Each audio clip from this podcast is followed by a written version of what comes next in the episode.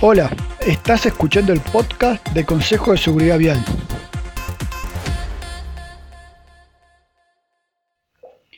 Aquí hablaremos sobre elementos de manejo que podemos aplicar en nuestra conducción para hacer de la vía un lugar más seguro.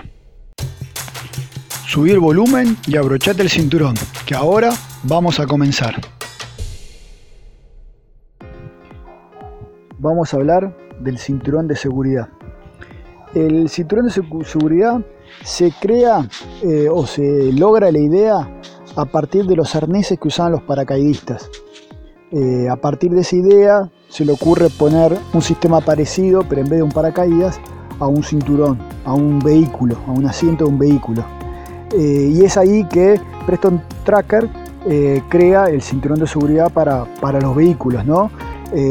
también empieza a inventar el cinturón de carreta inercial con el desarrollo lento. ¿Eso qué quiere decir? Que si tiro fuerte el, cinturón se, traba y si lo tiro despacito eh, me permite que se vaya estirando. ¿no? Eso siempre hablando cinturón ventral de dos puntos nada más. ¿no? Eh, fueron los inicios y le dio mucha más comodidad que ir regulándolo como si fueran los arneses del cinturón de, un paracaídas.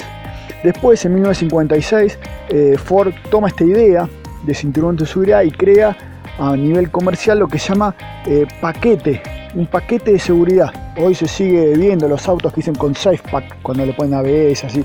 Bueno, es el mismo concepto, ¿no? Donde el auto empieza a venir de serie con cinturones de seguridad de dos puntos todavía, pero con cinturones. Antes había que ponerlo aparte, como si fuera algo aparte, ¿no?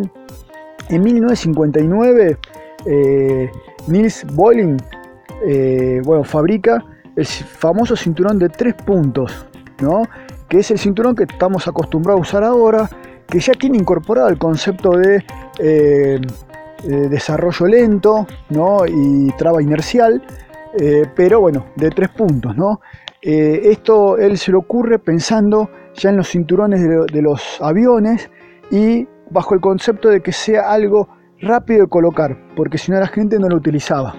Entonces eh, necesitaba que sea algo, fácil de utilizar y él venía pensando en los cinturones de seguridad que tenían los aviones, ¿no? que era de cuatro puntos. Entonces él, bueno, haciendo pruebas, pensando cosas, eh, le sacó un punto y vio que eh, era muy superior con un punto menos al de dos puntos, ¿no?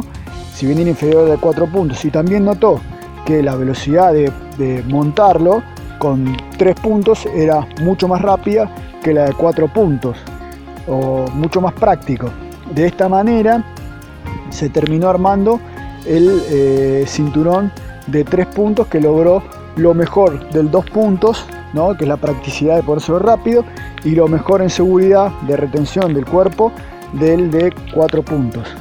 Por suerte y gracias a la humanidad, eh, se puso eh, eh, en, el, primer vehículo en 1959, en un Volvo de serie, era el Volvo Amazon, y em, Volvo y, bueno, Nils Bolling también liberaron la, patente para que lo usen todos los vehículos y sean todos los vehículos mucho más seguros y evitar las muertes fatales en los accidentes de tránsito.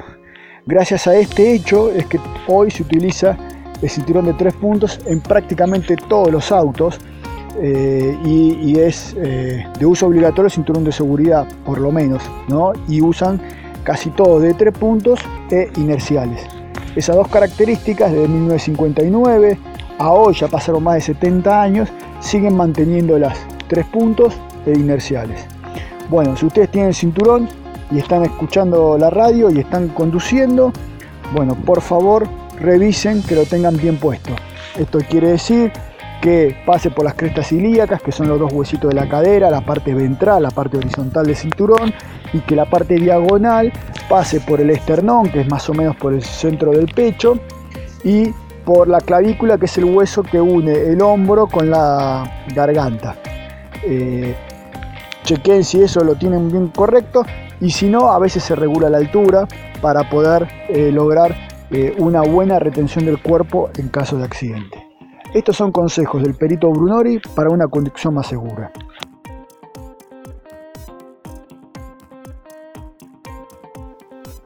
Ya escuchaste el episodio de hoy, ahora te invito a aplicarlo durante la conducción de esta semana.